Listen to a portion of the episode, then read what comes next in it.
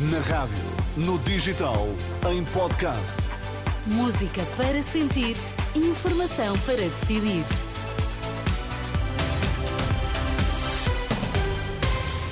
Atualizamos agora toda a informação na Renascença. Começamos pelos títulos em destaque nesta edição das quatro. Lobo Xavier e Cecília Meirelles vêm vantagens em coligação, mas CDS pode concorrer sozinho. Há dois filhos de um português entre os 11 reféns libertados pelo Hamas. Os antigos dirigentes centristas António Lobo Xavier e Cecília Meirelles defenderam hoje na reunião na sede do CDS que uma coligação pré-eleitoral à direita tem vantagens, mas consideraram que o CDS-PP está pronto para se apresentar em eleições com listas próprias. O antigo deputado ressalvou, no entanto, que o CDS não vai fazer campanha a pedir, por amor de Deus, uma coligação. Cecília Meirelles mostrou-se também confiante que nas próximas eleições legislativas de 10 de março o partido vai conseguir cumprir o objetivo estabelecido de voltar a ter representação na Assembleia da República. Estes dois ex-dirigentes do CDS-PP marcaram hoje presença no encontro de quadros que juntou algumas dezenas de personalidades ligadas ao partido, entre as quais também o antigo líder Paulo Portas, que não quis falar aos jornalistas, de acordo com a Lusa está assinado o acordo de valorização da carreira dos funcionários públicos entre o governo e os sindicatos afetos à AGT. O GT, aliás, ficou de fora a frente comum ligada à CGTP. O acordo agora conseguido permite acelerar a progressão na carreira para que quase um terço dos trabalhadores chegue ao topo. Em causa dois diplomas, o do sistema de avaliação e o da carreira técnica superior. Para o primeiro-ministro, o importante é que as medidas agora decididas não sejam revertidas com o próximo governo. É preciso garantir que não há risco de reversão. E é por isso que estes avanços não são contraditórios com termos hoje uma situação de estabilidade e de equilíbrio orçamental.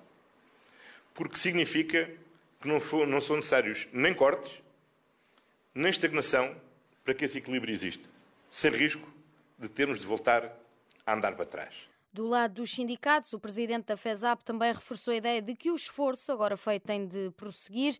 Por seu lado, a presidente do STED destacou que a negociação coletiva teve resultados positivos para os funcionários públicos. A falta de água no Algarve pode levar à imposição de limites ao consumo já no ano que vem, ou seja, dentro de pouco mais de um mês. Assim o admite o vice-presidente da Agência Portuguesa do Ambiente, que classifica a situação atual como a pior de sempre. Confessa que a situação é de particular preocupação e, e a APA poderá ter de tomar medidas já em janeiro ou fevereiro. Lisboa é a nova capital europeia da inovação. Foi anunciada na tarde de ontem na cidade francesa de Marselha. O prémio vale um milhão de euros para investir em empresas e acontece no âmbito do programa Horizonte Europa, apoiado pelo Conselho Europeu. A capital portuguesa bateu a concorrência de Lviv, na Ucrânia, e Varsóvia, na Polónia. Há dois jovens, filhos de um homem com nacionalidade portuguesa, entre os 11 reféns libertados ontem pelo Hamas.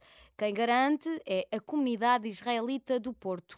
Erez Calderon, de 12 anos, e Sahad Calderon, de 16 anos, foram libertados por terem nacionalidade francesa, tal como a mãe, mas o pai é de nacionalidade portuguesa.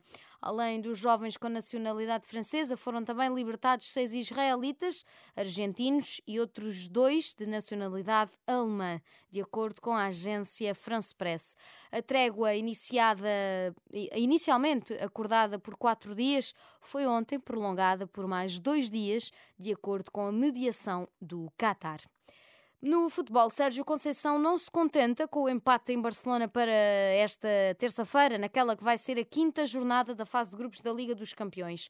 O empate pode ajudar ao, às contas do Futebol Clube do Porto na corrida aos oitavos de final, mas o treinador quer os três pontos. Um bom resultado será a vitória, sem dúvida. É preciso uma grandíssima noite para nós levarmos daqui a vitória, uh, isso sem dúvida nenhuma, roçarmos a perfeição contra uma equipa como esta do Barcelona. Sérgio Conceição quer um jogo perfeito e avisa que os jogadores não podem estar a pensar no resultado do outro jogo do grupo entre Qatar Donetsk e Antuérpia, os Dragões de Fronto Barcelona, esta terça-feira a partir das 8 da noite, no jogo com relato na, em rr.pt.